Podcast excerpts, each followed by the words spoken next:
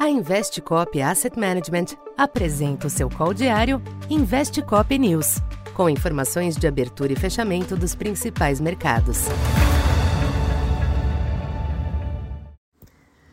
Olá, boa noite a todos. Sou Isabela Tavares, economista da Tendências Consultoria, empresa parceira da Investcop.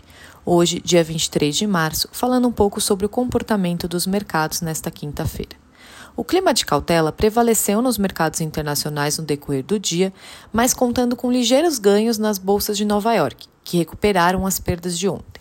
Ainda, nesta tarde, a secretária do Tesouro americano garantiu que o governo pode tomar medidas adicionais no sistema bancário caso haja necessidade e reforçou o compromisso com a estabilidade financeira do setor bancário americano, o que trouxe certo alívio aos investidores.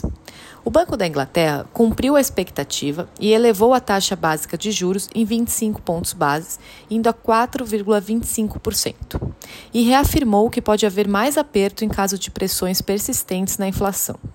A Bolsa de Londres se manteve em baixa depois da decisão, mas o quadro era misto nas bolsas europeias no início da tarde. Nos Estados Unidos, as bolsas de Nova York encerraram a sessão desta quinta-feira com pequenos ganhos. O Dow Jones subiu 0,23%, o S&P 500 teve alta de 0,29% e o Nasdaq uma recuperação um pouco mais forte, com alta de 1%, na linha da retomada no setor de tecnologia e serviços de comunicação.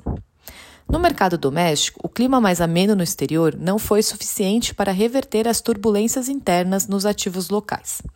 Após a decisão do Banco Central em manter a Selic em 13,75% e com o um comunicado mais duro que desautoriza apostas de corte nos juros no curto prazo, a resposta do governo trouxe críticas duras ao Banco Central e acabou pesando nos mercados ao longo do dia de hoje. O presidente Lula voltou a criticar o patamar da taxa de juros e questionar sobre as reações dessa taxa no emprego e na renda.